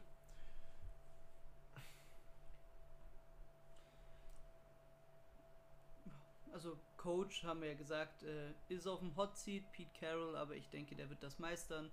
In der Offseason hat er auf jeden Fall den heißen Stuhl ein bisschen mit Kälter Eiswürfel kalt gemacht. Das wird er locker wuppen. Also die Saison, da kann man als Seahawks-Fan schon gut äh, sich freuen. Ich habe da relativ früh schon, äh, war ich schon äh, heiß mit dem Team. Du war, warst lange davor schon. Wir hatten Mhm. vor, ähm, wie, wie lange war das her? Zwei Monaten Ja. circa. Hattest du schon gesagt, oh, die Seahawks, die sind das Jahr ein Contender. Ich so, puh. Ich glaube nicht, wenn sie ein Contender sind, vielleicht für die Playoffs, aber nicht für mehr.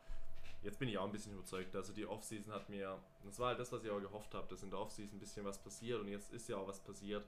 Deswegen sage ich tatsächlich, die äh, Seahawks kämpfen und das sind auch einer der, einer der drei Contender der NFC. Und bevor wir aber zu den Records kommen, machen wir diesmal eine Premiere und zwar wir gehen wirklich jede Woche durch. Und dafür, Öffnen wir den Spielplan. Ja, das machen wir ja einfach nur ähm, bei den Seahawks und bei den Raiders. Ähm, dass wir da wirklich Woche für Woche durchgehen. Einfach aufgrund dessen, weil es unsere zwei Lieblingsteams sind und dies auch am interessantesten des dementsprechend für uns ist. Woche Dann- 1. Öffne ich mal. In Woche 1 haben wir schon mal ein, Ein Spiel, Kracher. was eigentlich zwei Contender sind, wo ich sage, das ist ein mögliches Super Bowl Matchup. Tatsächlich. Ähm, da gehst du mit. Kurz, kurz noch, Preseason hat man Spiele Stimmt. gegen die Raiders, Broncos und Chargers. Da ist äh, schon mal das- eine Niederlage vorprogrammiert, ne? In dem Sinne sind Niederlagen sch- eigentlich wirklich scheißegal. Äh, da geht es nur darum, um ein bisschen zu sehen. Ich finde es gut, dass man in der Woche 3 gegen die Chargers spielt, denn da wird Justin Herbert dann wirklich eine Halbzeit circa spielen und man kann sehen, wie gut funktioniert. Das heißt, der Plan ist mal, ist, ist gut von dem her, ist aber scheißegal wie. Da setzt sich eh nur zusammen, wer wird entlassen und wer nicht. Woche 1 spielt man bei den Colts. Im Grunde genommen kann man hier eine Niederlage eintragen. Ähm, weiß ich aber nicht unbedingt, ob das eine wird, denn die Colts tun sich an Woche 1 immer ein bisschen schwer. Letztes Jahr gegen die Jaguars in Woche 1 verloren. Ich weiß nicht, wann es wirklich eine Saison gab, wo sie die Woche 1 solide ein Spiel gewonnen haben. Und andersrum weiß ich nicht, wann die Seahawks mal ein Auftaktmatch verloren haben. Ich glaube, das ist schon Jahre her, wo sie mit 0-1 in die Saison ging. Äh, und da war egal, welcher Gegner da stand. Äh, und aufgrund dessen, wenn das Spiel fünf, sechs Wochen später wäre, würde ich den Sieg der Col den Colts geben. So sage ich Sieg Seahawks. Und da ist der erste Split von uns beiden, denn ich sage äh, Sieg Colts. Woche 2, daheim gegen die Titans. Ähm, kurz dazu, jedes Team hat volle Auslastung im Stadion. Das heißt, man hat jetzt im neuen, neuerdings Lumen Field, nicht mehr Century Link Field, sondern Lumen Field, auch wieder ein Heimvorteil. Und wir wissen, der Heimvorteil in Seattle ist enorm. Gegen die Titans und vor allem Derrick Henry, wenn es noch warm ist, ist er nicht so gut. Der läuft erst, wenn es kalt ist. Sieg der Seahawks. Dann äh, die Woche 3, da geht es dann Richtung Minnesota, ähm, nach Minneapolis zu den Vikings. Kann man froh sein, dass es im September ist. Definitiv die Kälte, die will man sich eher ungern Auch, auch wenn es ein Stadion ist, aber trotzdem die ganze Trainingssituation und so ist eine, Um- ist eine Umstellung. Sieg Seahawks. Genauso. Woche 4 bei den 49ers. Sieg Seahawks. Zweite Niederlage. Also 2 und 2, obwohl ich. Bei mir 4-0. Woche 5 daheim ein Night Game gegen die Rams. Und da gehe ich tatsächlich mit dem ersten Sieg, äh, mit dem nächsten Sieg. Und da gehe ich mit der ersten Niederlage. Ah, okay. Ähm, da splitte ich generell bei den Rams, ähm, bei den Seahawks, deswegen eine Niederlage ist dabei. Woche 6 gegen die Steelers erholen sie sich nach der Niederlage und äh, gewinnen Woche 6. Gehe ich äh, wieder mal mit und in der Woche 7 heißt es dann für die Seattle Seahawks gegen die New, Orleans Saints äh, zu Hause wird wahrscheinlich dann auch ein Sieg sein. Das glaube ich auch. Damit bis zu Woche 7 6 zu 1 und Woche 8 gegen die Jaguars. Das ist eigentlich, eigentlich klar. Ähm, mit einem 7 zu 1, meiner Meinung nach, bei dir mit einem 6 zu 2 in die Bye Week Woche 9. Und, Und- nach der Bye Week äh, geht es dann in Woche 10, in der übrigens die Raiders gegen die Colts spielen, ähm, gegen die Packers. Und da ist eine Niederlage leider, ähm, die ich glaube.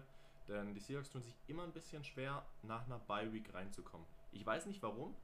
Äh, Im Grunde genommen ist es eigentlich gut, aber irgendwie und vor allem, es ist bei den Packers äh, und dann eben am 14.11., wo es schon kalt sein kann. Ähm, und Wilson sich in Green Bay nie so leicht tut, ähm, glaube ich, dass sie sich da eine Niederlage einfangen und ich damit bei 8 zu 2 stehe. Ich gehe mit einem Sieg äh, der Seahawks, weil ich tief aus dem Herzen einfach hoffe, dass Rogers noch getradet wird. Ähm, Das heißt, wir sind beide bis hierhin beim 8 zu 2. Ja. Dann Cardinals, Sieg, Sieg, genauso. 9 zu 2. Washington Football Team, Und da bin ich gespannt, jetzt wie lass mich kurz überlegen. okay, weil äh, ich kann das ja schon mal sagen, oder? Ähm, Ja. Ich habe da eine Niederlage, weil auswärts das Footballteam. Äh, ich habe auch eine Niederlage. Ähm, das steht dann bis hierhin 9 zu 3. Sie verlieren gegen das Washington Football Team, was sie letztjährig auch ungefähr den gleichen gleiche Woche rum ein Spiel hatten, wo es eigentlich ein easy Sieg war. Ich glaube aber hier wird es ein bisschen schwierig. Ich glaube, da macht Chase Young Wilson ein bisschen Angst und ich glaube, die Seahawks verlieren dann tatsächlich zwei, zwei, sorry, zwei von drei Spielen. Und dann in Woche 13 gegen die 49ers holen sie sich die dritte Niederlage in vier Wochen ab ähm, und die vierte insgesamt 9 zu 4 bis zu diesem Zeitpunkt. Gehe ich genauso mit. Und äh, dann hat man in dem Sinne, glaube ich, dass die vier Wochen, äh, ja, die Span, Spanne in diesen vier Wochen die letzte Spanne ist, wo man wirklich Niederlagen holt. Ähm, und das ist aber auch was, wo das Team durch muss. Und äh, deswegen ist dann gut, dass man sich danach in Woche 14 easy erholen kann mit dem klarsten Sieg hoffentlich, den es gibt gegen die Houston Texans, Das wird ein Frust schießen. äh, Und, und das, deswegen finde ich, dass der Spielplan ist in dem Sinne gut. Sie können sich die Niederlagen erlauben, wenn es soweit ist, gegen die Texans sich einfach wieder das Positive herholen, weil dann geht es gegen die Rams. Und da sage ich, holen sie sich den Sieg. Du sagst wahrscheinlich dann Niederlage, weil du beim ersten Sieg gesagt hast. Oder? Ja. Ja. Dann Woche 16 geht es gegen die Bears. Äh, da bin ich mit dem Sieg für die Seahawks. Gehe ich auch mit. Woche 17 gegen die Lions. Ja, da gehe ich auch mit dem Sieg der Seahawks mit. Genauso. Also Und gehen wir mal zu Woche 18 und da müssen wir jetzt sagen, wir gehen davon aus, dass in Woche 18 noch richtig gekämpft werden muss. Bin ich auch bei einem Sieg gegen die Cardinals, denn ich sage, die Seahawks holen sich immer Splits gegen 49ers und Rams. Gegen Cardinals gehen sie aber 2 zu 0. und wieder einmal gebe ich dir recht. Das heißt, ich bin bei einem Rekord von 17 Spielen bei 13 zu 4. Ich habe 1, 2, 3 und 4 Niederlagen, genau ein sieb- äh, 13 zu 4. Also ich sage der gleiche Rekord wie die Rams. Glaube aber, die Rams sind davor. Und genauso ist auch meine Einschätzung.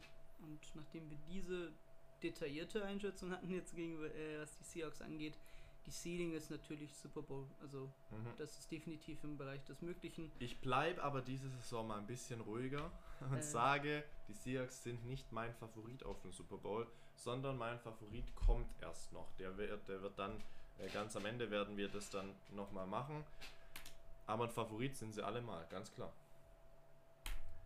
Ja, das heißt die beste Division von einem Rekord von 10 zu 7, 11 zu 6 und zweimal 13 4 und damit vielleicht vier Teams, die in die Playoffs einziehen, ist krass. Ähm, ist aber nicht unmöglich in dem Sinne. Und der kleine Spoiler, so gut wird es auf jeden Fall nicht mehr äh, in den kommenden Folgen. Ja, die beste Division ist weg. Ja. Auch der Westen der AFC wird wahrscheinlich jetzt noch die beste Division sein, die so übrig ist. Ähm, die kommt dann, jetzt müssen wir uns überlegen, wie machen wir die nächsten Divisions, hier habe ich sie, weiter. Wir haben jetzt zwei Teams der NFC, äh, zwei Divisions und eins der AFC. Wir könnten natürlich auch gleich weitermachen mit der AFC West. Das würde dich wahrscheinlich freuen, dann hätten wir dann die zwei besten jetzt hintereinander. Und dann danach, wir könnten doch jetzt AFC West machen und dann die NFC North. Ja, das klingt nicht schlecht. Ich bin gerade mal den Spielplan durchgegangen bei den Raiders und das wird echt ein Spaß nächstes Jahr. Das heißt, die nächste Folge oder die nächsten Folgen bestehen aus AFC West und NFC North. Und damit haben wir jetzt die dritte Folge abgeschlossen. Ähm, es kommen noch fünf, genau acht Stück. Und ja, dann werden wir uns auf die nächsten Divisions freuen. Und ja, dann macht's gut, hört rein und ja, ciao, ciao. Ciao.